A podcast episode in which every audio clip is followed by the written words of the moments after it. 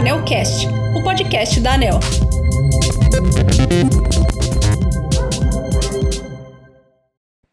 Bom dia, ouvintes! O episódio de hoje é o último da nossa série especial de comemoração dos 25 anos da Anel. Vamos falar sobre a expansão da oferta de geração de energia elétrica.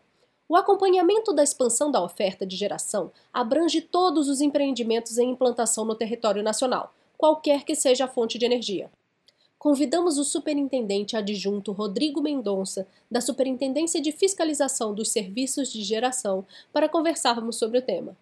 Oi, Rodrigo, bom dia. Sabemos que no Brasil a contratação da expansão de geração ocorre em dois ambientes. Por meio de leilões regulados de contratos de energia de longo prazo, no chamado Ambiente de Contratação Regulada, ou ACR, bem como no Ambiente de Contratação Livre, o ACL, onde a expansão é contratada de forma bilateral entre o gerador e o consumidor, independente de ações do poder concedente. De que forma a ANEL atua nesses processos de contratação de expansão da geração? Bom dia, ouvintes. No ambiente de contratação livre, no ACL, a ANEL tem o papel de avaliar o cumprimento de requisitos necessários para que o agente possa receber uma outorga. É nesse momento em que se avalia o histórico, as condições jurídicas da empresa e também algumas questões técnicas do projeto da usina.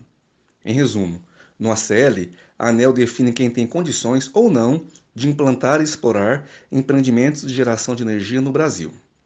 Já no ambiente de contratação regulada, o ACR, o papel da ANEL é de intermediar e regular a contratação das geradoras. O poder concedente define as diretrizes do leilão e a ANEL emite o edital com as regras a serem seguidas. Os agentes fazem o cadastro dos projetos que passam por uma fase de habilitação técnica pela empresa de pesquisa energética EPE, antes de poder participar efetivamente do certame.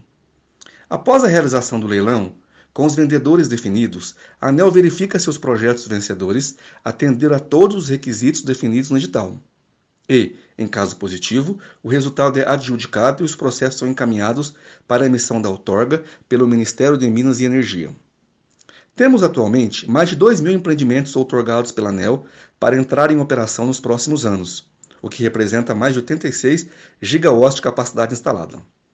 Desses 86 gigawatts, 73 gigawatts, ou seja, quase 85%, estão fora do ambiente regulado, isso demonstra uma alteração da tendência, já que há poucos anos a expansão da oferta acontecia, em sua maioria, através do ACR.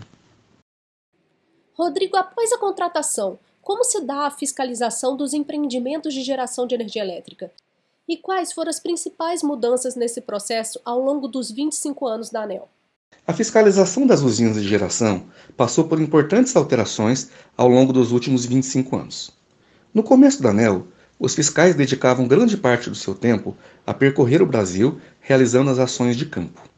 As idas às usinas tiveram o objetivo de definir os procedimentos de fiscalização que seriam utilizados ao longo dos próximos anos, mapear o parque gerador, que não era totalmente conhecido, e fazer com que a ANEL fosse conhecida, estabelecendo os primeiros contatos entre regulador e regulado. Com o passar dos anos, e considerando as mudanças nos cenários do setor elétrico, a fiscalização teve que evoluir, programando suas ações com base em análise de risco. Buscou-se avançar em conceitos como seletividade, visão de longo prazo, governança transparente, integração de informação e promoção de conformidade. As fiscalizações passaram a ajustar suas atividades de acordo com o perfil das empresas e focar seus resultados na elevação da qualidade do serviço prestado. Criou-se também um modelo de fiscalização em três níveis: monitoramento de todas as instalações de geração, ação à distância em empreendimentos selecionados a partir de indicadores e ações presenciais e com foco. Por fim, quais foram as principais transformações na matriz elétrica brasileira nos últimos 25 anos? Em relação à matriz elétrica, 65% provém de fontes hídricas, 9% de biomassa 9% de eólica e 1,7% de fotovoltaica, além da nuclear, óleo e gás.